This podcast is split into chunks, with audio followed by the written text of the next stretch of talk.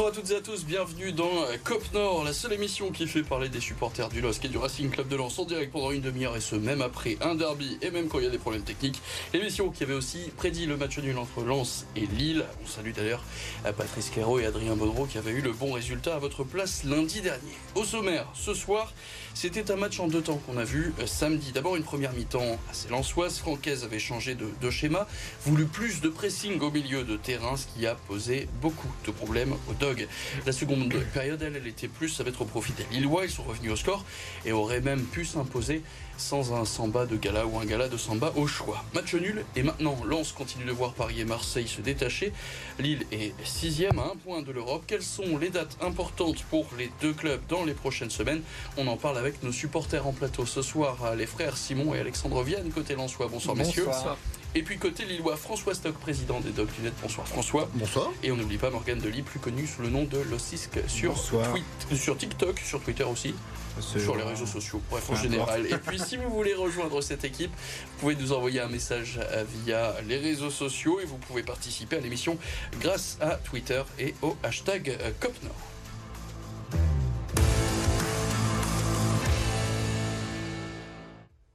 Mais avant de débattre du match, on va évidemment revenir sur ce qui s'est passé samedi au stade Bollard. Résumé de la rencontre avec Nicolas Flo.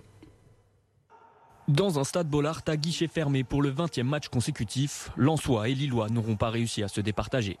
En première mi-temps, les Dogs ont le ballon, mais les 100 et or se montrent les plus dangereux. Une domination concrétisée à la 41e minute de jeu. José Font inscrit un but contre son camp sur un coup franc de Fulgini. Au retour des vestiaires, les deux équipes se rendent coup pour coup et c'est finalement Lille qui égalise grâce au 16e but cette saison de Jonathan David. 1-1, score final, un résultat qui n'arrange personne dans la lutte pour les places européennes. Et d'abord un coup d'œil sur les statistiques de cette rencontre avec au final 62% de possession du ballon côté lillois, presque le double de, passes pour les Dogs. Les deux équipes qui ont à peu près tenté leur chance autant de fois, mais les Lillois qui ont cadré 6 frappes contre une seule côté lensois. C'était au tout début de cette rencontre. Priorité donc euh, à nos amis lensois euh, pour euh, cette rencontre, puisque c'est eux qui ont reçu vos tops. D'abord pour commencer, Simon. Moi, mon top, Brice Samba, qui euh, clairement nous fait gagner un point, donc euh, rien d'autre à ajouter. Qui fait l'unité, je pense, ce soir, ouais, côté Lensois, Brice Samba, qui réalise Samba. un de ses meilleurs matchs, peut-être cette saison. Ça porte à débat. Un de ses très nombreux, très bons matchs. Ouais, ouais. Il est... En fait, ça faisait longtemps qu'il avait très nombreux, ouais. très bons matchs. En tout cas, on a compris donc Brice Samba qui fait l'unité derrière lui. Est-ce que pour vous, il y a un flop sur ce match pour côté euh, Moi, c'est encore Openda. Malheureusement, il... enfin, je l'ai trouvé bon, remuant. Il a beaucoup embêté la, la défense centrale de Lille, mais euh, voilà, il a, il a pas assez d'impact et il n'est pas assez décisif euh, sur les matchs. Donc Openda pour moi dans, dans les flops. L'attaque aussi pour toi, Alexandre? L'attaque aussi, ouais, Openda. Euh, limite plus décevant que Sotoka qui est quand même également un petit peu en deçà. Mais ouais, c'est vrai qu'Openda, on attend beaucoup plus de lui. Pour vous, Morgan? Sotoka. Sotoka pour moi, ouais. François? Openda, Sotoka, l'attaque lançoise en règle générale. C'est vrai que vu la domination en première mi-temps, euh, le, le, peu d'occasions de, de, but réelles euh, est vraiment ouais. significatif de leur inefficacité actuelle. Et on va maintenant parler des Lillois. Qui, pour toi, a fait le meilleur match moi, je vais citer euh, un remplaçant. Je vais citer Zegrova qui, qui fait une rentrée tonitruante à la 70e minute et en 20 minutes, il, il a mis le feu à, à, son côté à la défense françoise. Donc, euh, je crois qu'il faut le citer. Il aurait pu même mettre le but vainqueur, mais encore une fois, donc il faut saluer euh, Brice Samba dans, dans les cages lançoises Morgan. Bah, comme je l'ai dit, euh, top d'encouragement pour, euh, pour Jonathan Bamba qui était souvent cité dans les flops ces derniers temps. Euh, je trouve qu'il fait quand même un match assez sympathique, surtout des efforts défensifs. Donc ouais, je dirais Jonathan Bamba. Et pour vous? Euh, moi, dans les tops euh, côté Lillois, c'était Bamba que j'ai euh, que j'ai bien vu en deuxième mi-temps parce qu'il était devant nous et euh, il a été très très remuant quand même. Donc ouais, vraiment Bamba dans, dans, les tops pour moi. Alexandre bah, du coup un autre Jonathan puisqu'il a marqué. Mais c'est vrai que Bamba était le meilleur Lillois, mais Jonathan David pour son but. Et en flop, donc je me retourne vers vous, on verra après, mais un flop Lillois à votre avis? Je vais citer deux joueurs, euh, les deux cadres de l'équipe qui étaient un peu en dessous. Euh, José Fonte, pas seulement pour son but contre son camp, mais qui était assez lent pendant tout le match. Et... Pas que pendant le match. C'est vrai que ça fait plusieurs fois cette saison qu'on pointe oui. son manque de, mmh. de, vitesse. Tout à fait. Et là, c'était vraiment flagrant, notamment en première mi-temps. Euh, il a eu beaucoup de mal avec Openda. Et, et André Gomez aussi, qui, était, qui restait sur une série de performances qui était tout à fait notable.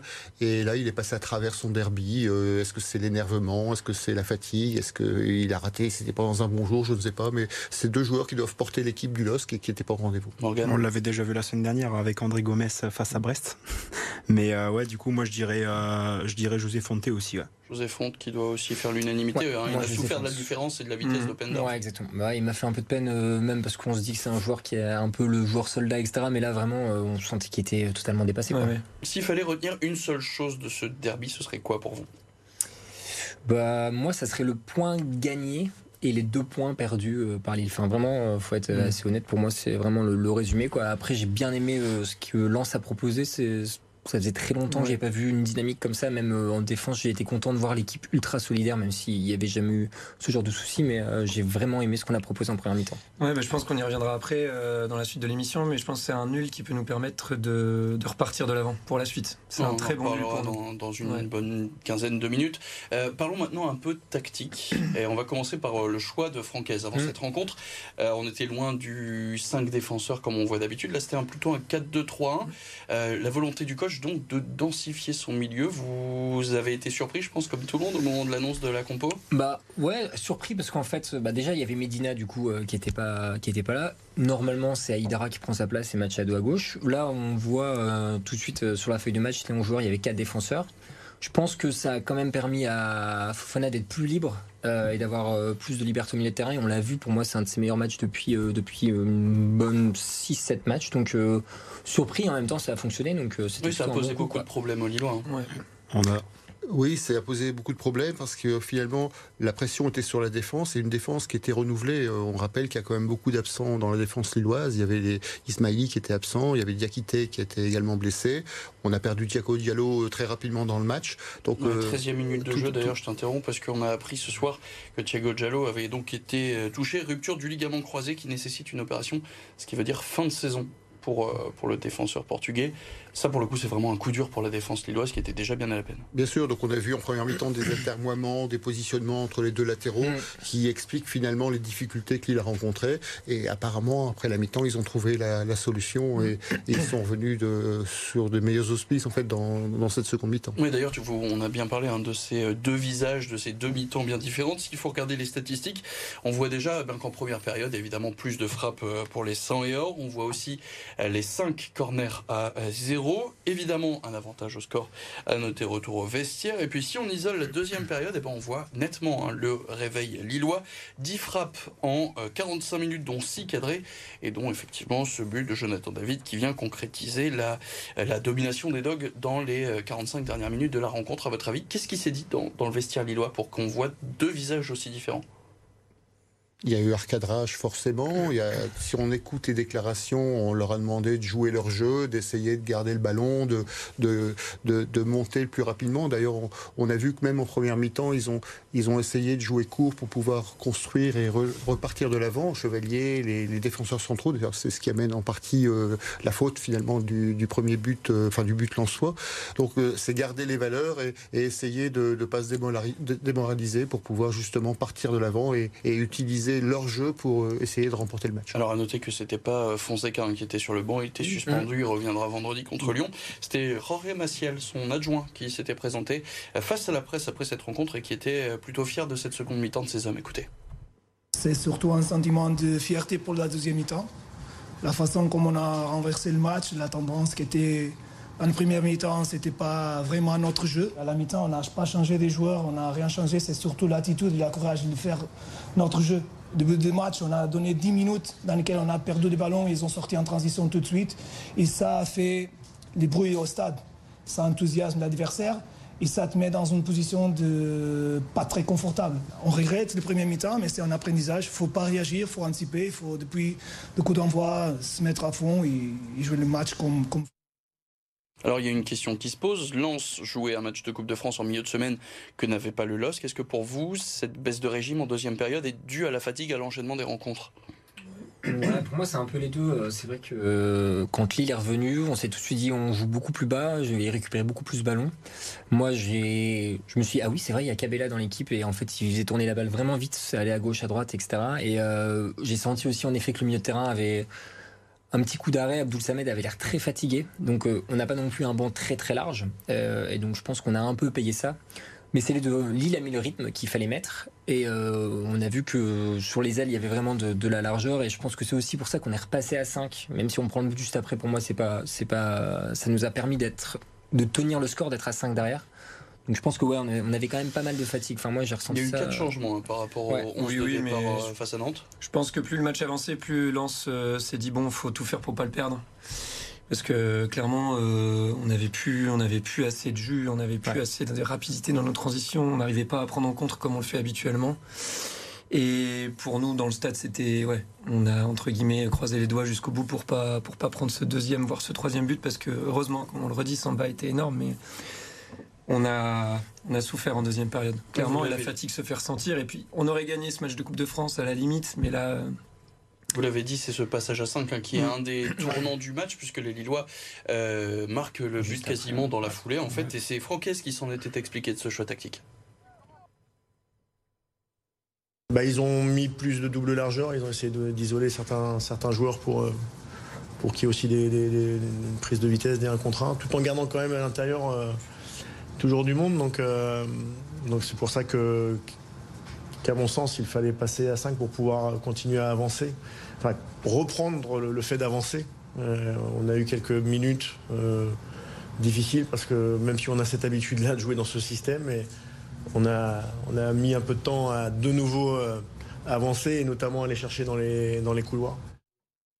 Alors Morgan, c'est un peu ce que disait François, en fait, c'était les Lillois ont joué, du moins essayé de jouer leur jeu en deuxième période, et c'est ça qui a fait reculer les défenseurs lensois qui jouaient quasiment à la ligne médiane pendant toute la première mi-temps. Ouais, c'est ça. Bah, de toute façon, même euh, Lucas Chevalier l'a dit après le match. Euh, il a dit c'était pas c'était pas le LOSC en première mi-temps. Euh, c'est vrai qu'on encense un peu Lille par rapport à, son jeu depuis le début de la saison.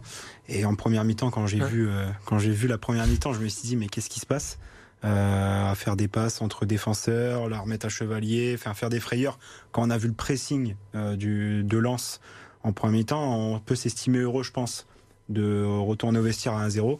Et puis, euh, et puis voilà, tout simplement. Ça veut dire que le point fort, le point faible de Lille, en fait, si on vient réussir à bloquer sur le terrain, ce qui est quand même pas facile, on voit que c'est un Lille qui est tout à fait affaibli. Ça peut être un match qui est révélateur pour les prochains adversaires de Lille, pour vous?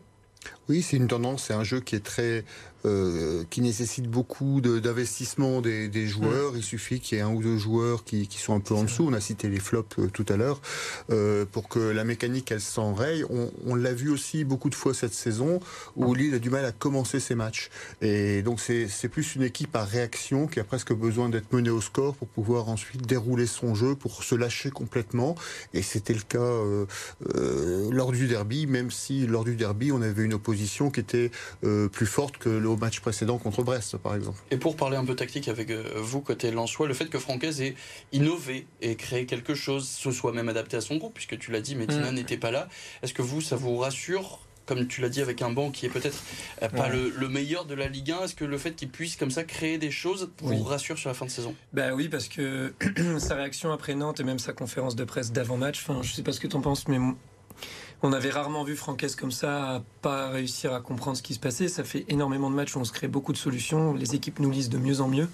Et là, le fait qu'il tente un truc, justement, je pense que ça a dû déstabiliser limite Lille sur la première période, ce qui fait qu'on a, on a eu mm. une très bonne première mi-temps et qui reste pas campé sur ses positions. Moi, ça me rassure parce que ça veut dire qu'il se remet en question. Euh. Ouais, même pour le groupe, moi, je, trouve ça aussi important parce que je me mets aussi à la place. Enfin, on sait très bien l'importance d'un groupe et la vie du groupe, c'est important et je me mets aussi à la place des joueurs qui rentrent pas forcément ou qui doivent se dire. Euh, l'équipe elle tourne pas beaucoup mieux et pourtant je rentre pas plus que ça. Là, il a pas fait de gros gros changements en termes d'hommes, mais au moins il a montré, écoutez les gars, euh, à tout moment on peut quand même changer de système, ça reste moi quand même le capitaine du navire et si ça va pas mieux, je suis en mesure de faire des changements.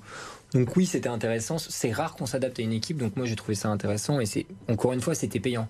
Je pense qu'on n'aurait pas le même discours si euh, à la mi-temps il y avait 2-0 et qu'on et qu'on perdait 2-0, je veux dire, et qu'on devait rechanger de système. Donc, euh, Alors quel impact ça aura sur la fin de saison? On en parle dans quelques instants. Juste avant, je vais prendre quelques secondes pour remercier les docs d'honneur, le parcage et les forces de l'ordre, hein, puisqu'avec Théodore Anjon qui réalise cette émission, on a pu suivre euh, le déplacement des supporters lillois à Lens pour vivre ce derby. C'était un derby euh, et un déplacement qui était sous très haute surveillance. À noter qu'il n'y a aucun débordement à signaler. C'est de bon augure, donc peut-être pour, pour les prochains matchs. Le résumé de cette journée s'est retrouvé sur notre page Instagram BFM Grand Lille. J'en profite, je fais un petit coup de pub. Alors allez-y, abonnez-vous pour la page de pub. On se quitte quelques instants et on se retrouve juste après pour parler de la fin de saison de Lens et du LOSC. A tout de suite.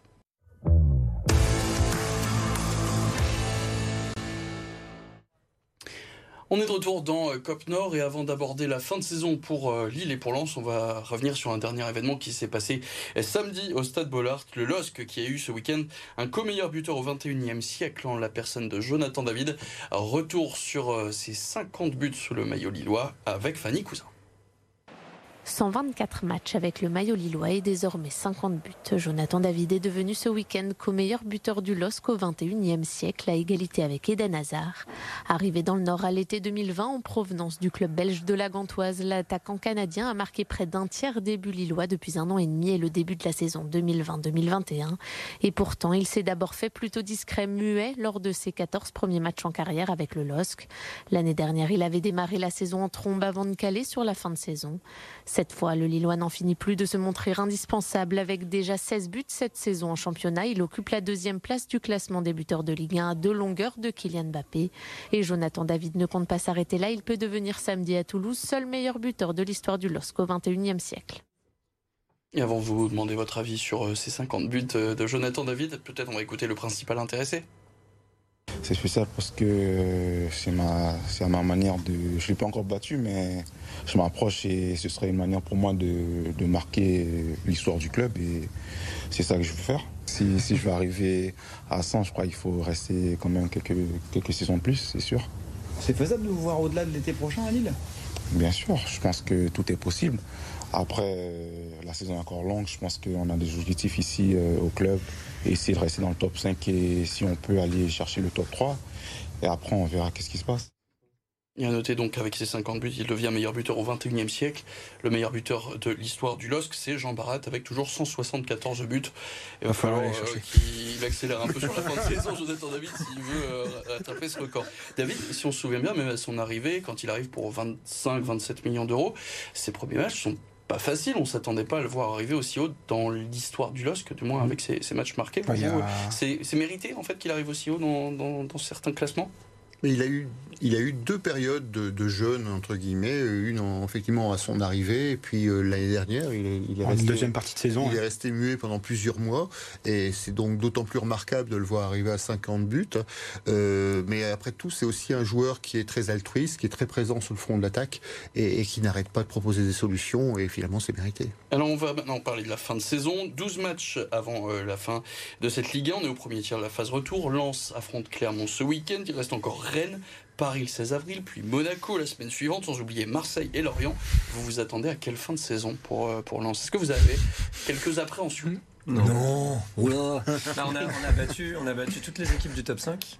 Ouais, non, En fait, il n'y a pas pour vous deux phases différentes entre l'avant Coupe du Monde et l'après Coupe du Monde? Si, si, pour moi, il y a deux phases. Là, en fait, pour moi, ce sera vraiment euh, Clermont-Angers. Ouais, mais pas pour moi. Qui vont définir la suite. C'est soit on se remet confiance, on repart sur une bonne dynamique et on se dit, ok, euh, on a, on a bah ouais, mais regarde, bah, on avait dit la même chose sur 3 euh, et Brest, il faut qu'on prenne 6 points, on les prend pas et.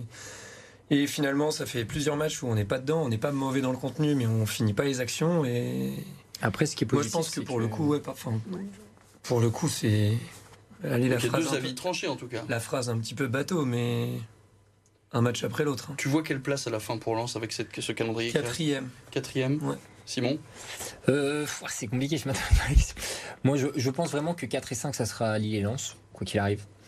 Euh, mais Attention à la euh, sixième place, on rappelle qu'elle n'est plus européenne. Pour moi, on peut être quatrième. Le, point positif du calendrier, en fait, c'est qu'on a notre destin entre nos mains parce qu'on joue que des concurrents directs. Même si pour moi, Marseille et Monaco ont quand même un effectif bien plus important que, que nous, mais et un mot, un mot, aussi de Lille maintenant. Donc ce week-end, il y a la réception de Lyon. Il reste Monaco et Marseille dans le top 6. Vous vous attendez à quelle fin? Est-ce que Lille peut continuer sur, sur sa série, continuer à jouer son, son jeu et s'imposer chez ce genre d'équipe? Bah Nous, je pense que l'objectif, c'est au moins d'être cinquième. Je pense que ça peut être pas mal, surtout euh, essayer de profiter un peu de l'irrégularité de, de Rennes aussi. Calendrier plus facile pour vous que les Lensois? Il n'y a pas de calendrier facile. L'objectif, effectivement, si on écoute. Euh, il est fort. Il est fort. Hein. très, très fort. Non, mais on peut. Lille est capable de, de, battre des grosses équipes et est capable de, de perdre des points mhm. contre des petites. Euh, donc il n'y a pas de calendrier facile en Ligue 1. C'est, chaque mhm. match, effectivement, est différent de l'autre. L'objectif, c'est, d'être européen. Si on, on entend Olivier Létang en début de saison, enfin, il disait qu'il fallait mhm. être européen tous les, toutes les saisons. Donc là, c'est la cinquième place qu'il faut aller chercher, même si c'est la petite conférence league. je crois qu'on la prendra avec plaisir. Alors il reste 12 matchs donc avant la fin de cette saison. il y a une trêve internationale dans deux semaines. Juste une question très rapidement. Didier Deschamps qui doit annoncer dans 10 jours. Évidemment, la question s'est posée à plusieurs fois, juste par oui ou par non. Brissamba va-t-il être dans le groupe? C'est pas Ah. doit-il être, c'est Ah, va-t-il être? va-t-il être? Va-t-il être? Dans la liste demandée par Mais Deschamps je vais faire comme avec Jonathan Klaus, je vais dire non. Non. Du coup, tu espères qu'il soit là? Ouais. Euh, bah non. non. Non. Non. Non. J'ai le droit de répondre, Chevalier va être dans les espoirs. Chevalier dans les espoirs. Donc, on est, donc, si je comprends bien entre les lignes, pour être. Brice Samba ne, devrait y devrait être. pas, ne sera pas dans le groupe appelé Ouais. par Didier Deschamps d'ici une dizaine de jours. Verdict donc le euh, 16 mars. On va regarder maintenant eh ben, le- l'agenda, hein, de, le calendrier. Donc ça recommence dès vendredi. Euh, D'abord le classement. Euh, pas de changement avec ce nul. Toujours 6 points d'écart entre les deux équipes. Lille 6e 45 points. Lens 4e avec 51 unités. Au programme ce week-end, donc on l'a dit, ça démarre vendredi avec le LOSC qui reçoit Lyon à 21h. Les 100 et or se déplacent à Clermont dimanche à 13h.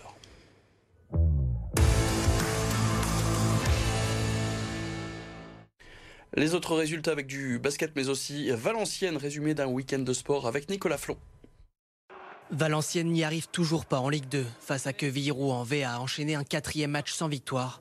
Le club nordiste avait pourtant rapidement pris les devants grâce à Adrian Gerbic, buteur après une minute de jeu. Valenciennes a finalement craqué en fin de match sur ce but signé Mamadi Bangré. Avec 26 points, VA est 12e du classement. Un week-end à oublier pour les clubs nordistes en Betclic Elite. Opposé à Paris, Gravelines Dunkerque a été battu une douzième fois cette saison. Si Kenny Boynton s'est une nouvelle fois illustré avec 21 points, le BCM a souffert face au collectif parisien. Défaite 86-76, Gravelines Dunkerque est dixième du championnat. Revers également à domicile du Portel face à Roanne. Malgré les 24 points de Nadir Ifi, meilleur marqueur de la rencontre, le SSM a chuté pour la troisième fois d'affilée, la faute notamment à un deuxième carton catastrophique. Le Portel s'incline 95-84 et reste coincé en bas de tableau à la 14e place. En Ligue féminine, le SBVA a été sèchement battu par Montpellier lors de la 15e journée. Les joueuses de Villeneuve d'Ascq s'inclinent 81-57 à domicile et chutent du podium à la quatrième place. Et c'est déjà la fin de ce COP Nord. Merci messieurs, Simon, Alexandre, Morgan et François pour euh, ce débrief du derby. Merci à Théodore Anjon qui a encore réalisé des vraies merveilles hein. ce soir euh, à la technique. Ça, se- ça s'applaudit, ça se salue. Merci à la rédaction d'RMC Sport et l'émission. Allez à retrouver sur nos sites internet et en podcast sur Spotify. On se retrouve lundi prochain. Très bonne semaine à tous. Salut.